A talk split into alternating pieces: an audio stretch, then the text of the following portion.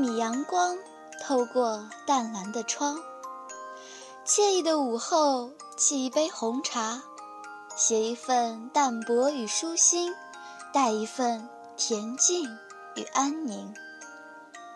欢迎走进午后红茶。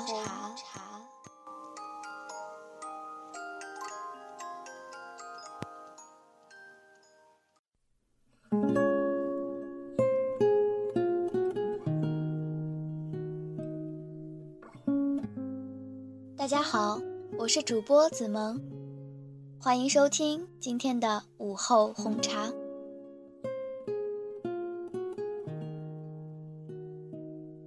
整理记忆的碎片，追寻生命的印记。今天我们将继续马航的专题，带给大家来自马航乘客的真实故事。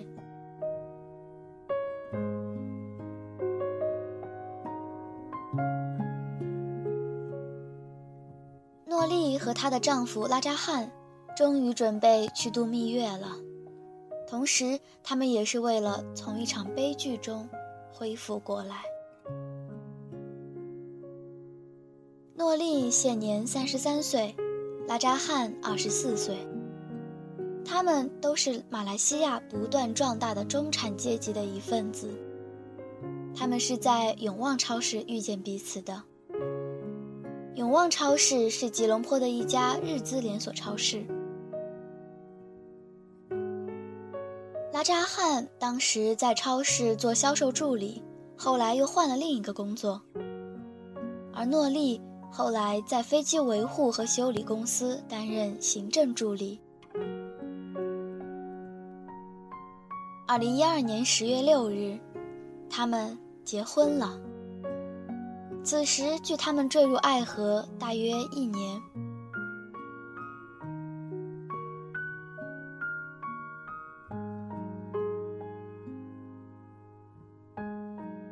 拉扎汉个子高挑，身体结实。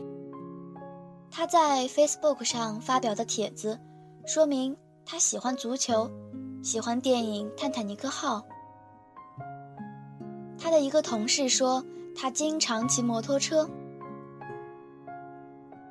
而诺丽是一名穆斯林，身材娇小，总戴着头巾。他至少有五只猫。从他的 Facebook 页面判断，他喜欢看罪案剧，比如《海军罪案调查处》和《犯罪心理》。这对夫妇原本打算在金马伦高原度蜜月。这里是马来西亚的一个度假胜地，以连绵起伏的青青群山闻名。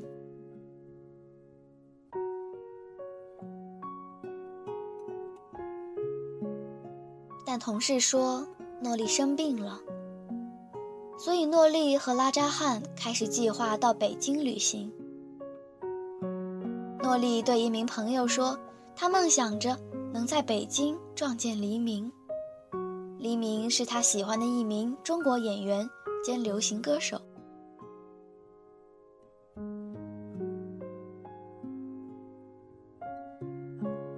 诺丽的一个朋友说，之后诺丽怀了孕，开始为旅行担心。这名朋友说，他对要不要去北京犹豫不决。因为她刚刚怀孕不久，诺丽向他征求意见，而这名朋友说，他告诉诺丽去跟妇产科大夫核实一下，还对诺丽说，认为诺丽应该能去。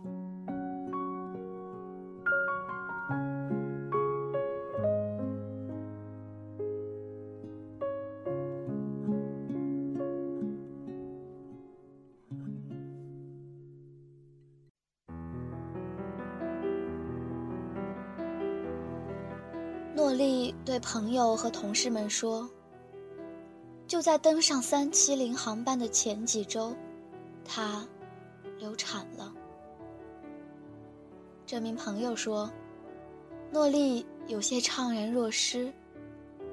她非常想要一个小孩。”诺丽和拉扎汉决定继续原来的旅行计划。他跟老板请了两周的假。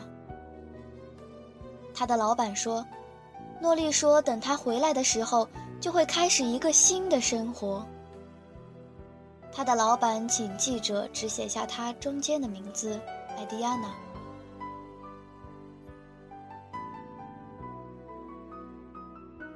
随着周五这一天的日渐临近，诺丽在 Facebook 上贴了一张照片。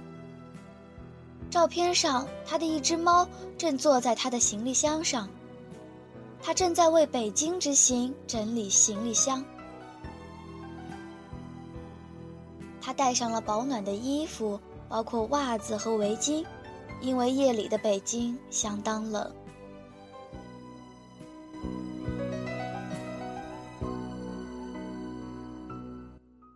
终于，到了离开的时刻。他的父母萨拉·穆罕默德诺和哈米德·拉姆兰开车送这对夫妇去机场。朋友们说，父亲拐错了一个弯，但最终还是找到了路。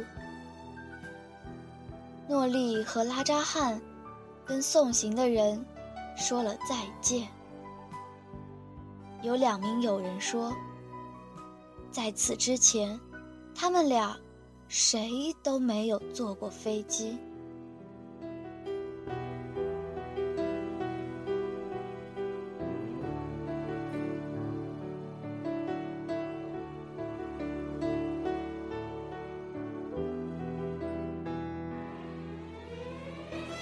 随着时间的不断流逝，马航 MH 三七零失联已经过了半个月。我们都期待着水落石出的那一刻，也祈祷着奇迹的发生。本周午后红茶的马航专题到这儿就告一段落了。感谢您的收听，我是主播子萌，再见。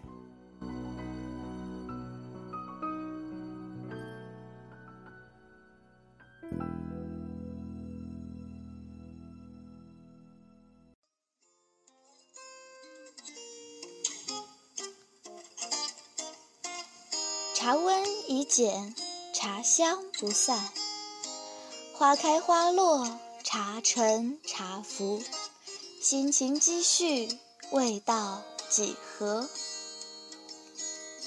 时间在音乐与文字中静静流过，下一刻，就该是夕阳西下，漫天晚霞了吧？感谢您的收听。午后红茶，午后你的红茶。